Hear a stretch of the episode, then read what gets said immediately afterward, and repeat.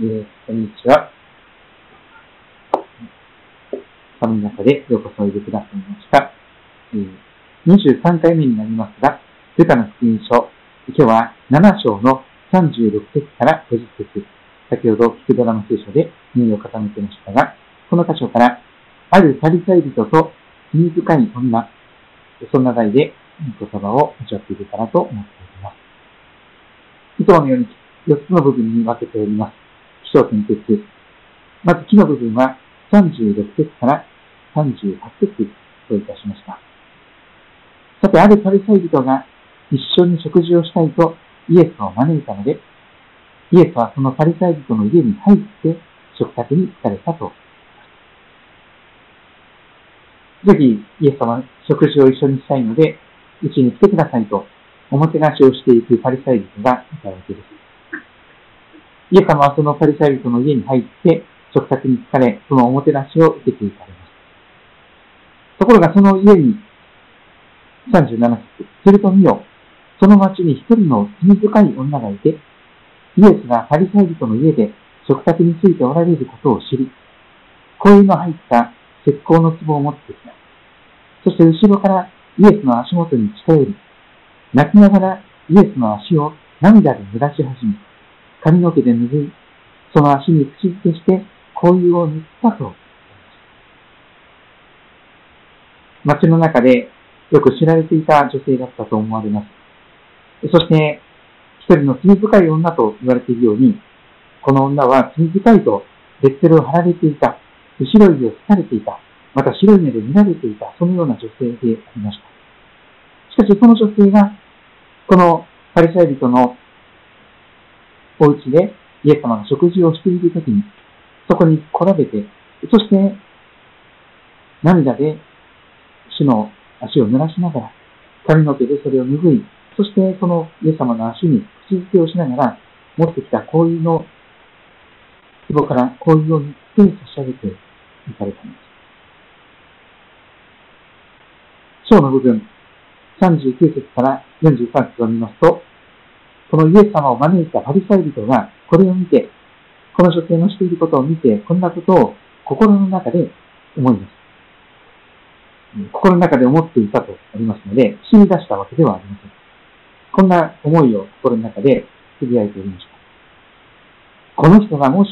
預言者だったら、イエス様に対して語っている自問自答している言葉ですが、心の中に。この人が、このイエスという方が、もし預言者だったら、自分に触っている女が誰で、どんな女であるか知っているはずだ。この女は罪深いんだから、と心の中で思っていた。私たちも、口には出さないけれども、心の中で、えー、裁いてしまったり、見下してしまったりということがよくあるかと思いますが、そのパリサイ人はまさしくそのような心の中で人を見下したり、裁いたりする、その思いが満ち溢れていました。イエス様に対しても、その、もし預言者だったら、この女性が誰か分かっているはずだと、そんな風に、え思っておりました。40節すると、するとイエスは彼に向かって語り始めます。シモン。このパリサイ人の名前がシモンという名前だってことがわかります。シモン、あなたに言いたいことがあります。と言われます。シモンは、先生お話しくださいと、えー、語ります。そうしますと、41節から、イエス様は一つの例え話を語り始める。ある金貸しから、ある金金貸しから二人の人がお金を借りていた。一人は500デナリ、もう一人は50デナリ。石デナリは当時の1日分の日当であります。わかりやすく、石デナリを1万円といたしますと、かなりの額になります。一人の人は500万円、もう一人の人は50万円借りていたという。二人とも彼らは返すことができなかったので、金貸しは、なんと、二人とも借金を帳消しにしてやったと普通はありえないことでありますが、二人ともその借金が全部免除された、帳消しにされた。そのような形で許された二人の人が、そしてイエス様は尋ねるのです。それでは、二人のうちのどちらが、500デナリ借りてて返せなくて、それが許された人と、50デナリ借りててそれが返せなくて許された。この二人のうちのどちらかが、どちらが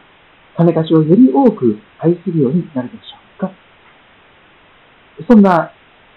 話をイエス様は、このシモンというパリサイ人になさったのでした。43節を見ますと、このパリサイ人シモンはこう答えます。より多くを帳消しにしてもらった方だと思います。それは当然500デナリ、500万円ほどの借金が許された方が、50デナリの人よりも、50万円の人よりも、より多く愛するでしょう。と答えました。イエス様はあなたの判断は正しいと言われた。そして気象点結の点の部分に入っていきますが、44節から46節。それから、イエス様は彼女の方に、足に口づけをして恋を乗せてくれたその彼女の方に向きまして、そして、シモンに語られます。この人を見ましたか？私があなたの家に入ってきたとき、あなたは足を洗う水をくれなかったが、彼女は涙で私の足を濡らし、自分の髪の毛で拭ってくれました。あなたは口づけしてくれなかったが、彼女は私が入ってきた時から私の足に口づけしてやめませんでした。あなたは私の頭にオリーブ油を塗ってくれませんでした。くれなかったが、彼女は私の足に恋を塗ってくれました。対照的に、この彼女は、私にこんだけのおもてなしをしてくれた。これだけのことをしてくれた。でもあなたは何もしてくれなかったんだよね、と、イエス様は、そのパリサイ人シモンに語っていかれるんです。そして47節からの結論の部分ですが、ですから私はあなたあなたに言います。この人は多くの罪を許されています。彼女は多く愛したのですか？許されることの少ないものは、許されることの少ないものは、愛することも少ないのです。許されることの少ないものは、愛することも少ないのです。そして彼女に、あなたの罪は許されていますそれと共に食卓についていた人たちは、自分たちの間でこう言い始めます。罪を許すことさえするこの人は一体誰なのかイエスは彼女に言われます。あなたの信仰があなたを救ったのです。安心して生きなさい。アルアルパリサイ人と罪深い女のエピソードでありますけども、許されることの少ないものは愛することも少ない。これが霊的な真実を語っているように思います。これは私たちに適用するとどういうことになるでしょうかもし私たちが自分がそんなに罪深くないと、自分は正しいんだと、少ししか罪深くないという、そういう理解であるならば、許される分もですね、少しだけということになりますから、結局のところ、神様、イエス様を愛することも少ない。そういう人になるでしょう。ということですね。でも自分が本当に罪深いっていうことを知っているならば、その罪深い私が、ただ憐れみによって許された、その自分の罪の許された罪の大きさを知ることになります。そうしますと、多く許されたもの、より多くを帳消しにしてもらった方が、より多く愛するということですが、まさに、その人こそ、自分が本当に罪深いんだということをよく分かっている人。そんな罪深いものがただ哀れによって、多くの罪を許された。それを知るに至った者は、より多く神様を愛する者になる。ということ方と思います。ここにおいて、信仰の本質的なところが問われてくるかと思います。どうしても日本人はですね、あの、真面目な人が多いです。そして、警察のご役になっている人も少ないでしょう。えー、あの、いわゆる、少年院だとか、あるいは参別所とか、え刑務所に入っている、入った経験のある人はほとんどいらっしゃらないと思います。しかし、だからこそ、非常に罪という問題がよくわからない。自分はそんなに悪いことしてきてない。自分は精一杯一生懸命生きてきた。だから私はそんなに罪深くないはずだと思っていらっしゃる方が多いと思います。そうしますと、このパリサイ人のように、少ししか許されていないから、自分はそんなに悪くないから、許される分も少しで。そうしますと、少しだけ帳消しにしてもらった。そういうことならば、自分が罪深い。それでも許された。という人に比べて、より少なく神様を愛する者に、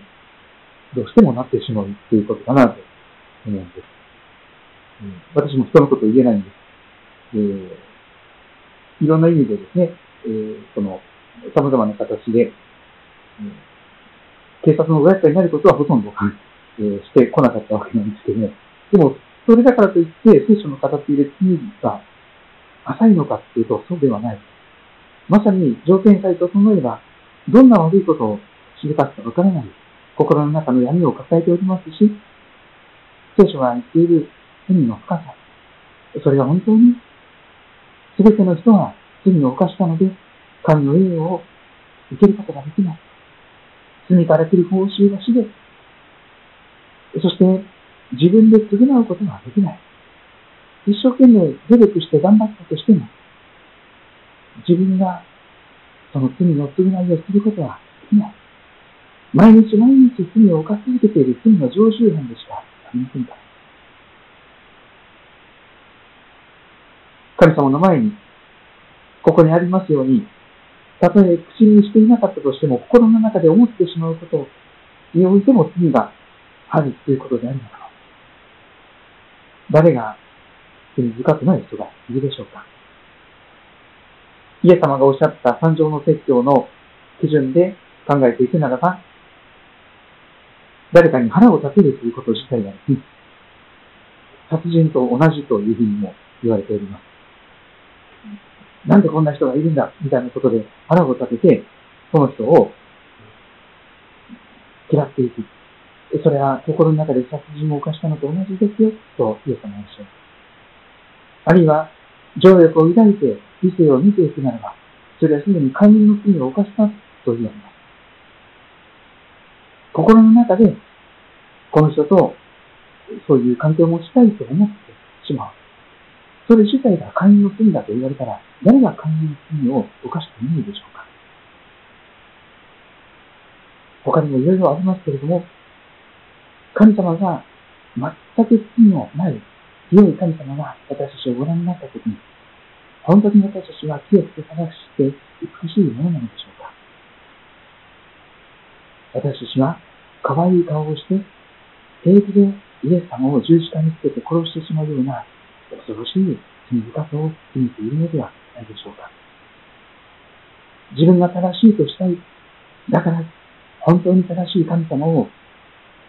亡き者にしたい。自分の思い通りに生きたい。だから神様が邪魔になる。あんな奴は十字架につけて殺すべきだ。殺してしまえ。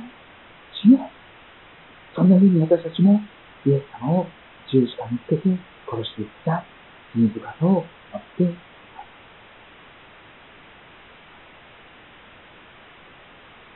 にもかかわらずです。本当にイエス様は罪人の友なのです。しかし私たちがまだ罪人であったとき、まだどうしようもない罪深いものであったとき、キリストはそんな私たちのために十字架で命を捨ててくださった。そのことを通して神様は私たちに対する、あなたに対するご自身の愛を明らかにしておられると聖書は語ります。十字架の上のイエス様の取りなしの祈りがまさにそれでありました。父を彼らを許してあげてください。何をしているか分からずに入れます。本当に私たちは罪の自覚も全くなく、平気でイエス様をぐざっと槍で刺したり、釘を打ちつけて殺している。そのような時に、まだ罪人だった時に、神の愛はそんな私たちに注がれ、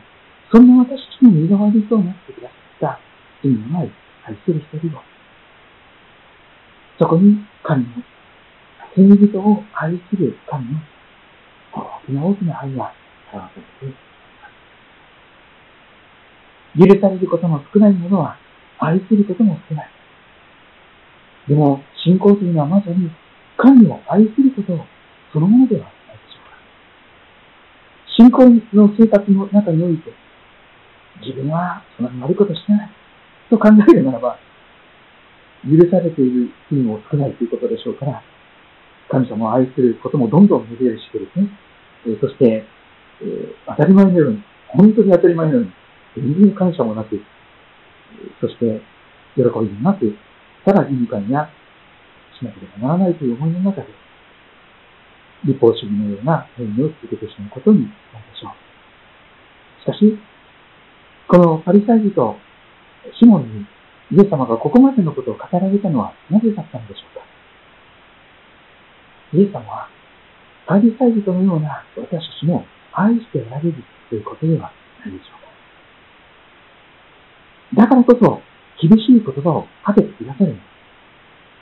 こんなこと言うと嫌われるかなということで普通は言いたくないようなことでしょう。でもあえてそこに突っ込んで、あなた本当に自分の罪深さ分かってますか？あなた本当にこの女性と比べて神様をより多く愛している人なんですか？許されることの少ないものは愛することも少ないですよね。でも私はそんなあなたの本当に心を尽くして、思いを尽くして、力を尽くして、命を尽くして、あなたがまだ罪人だった時に、あなたに対する愛を十字架の上で示しましたよ。あなたは私を愛していますかあなたは私をどれだけ愛してくれますかそんなことは語られるように思います。日本にリバイタルが起こっていくとすれば、このことがより自分のこととして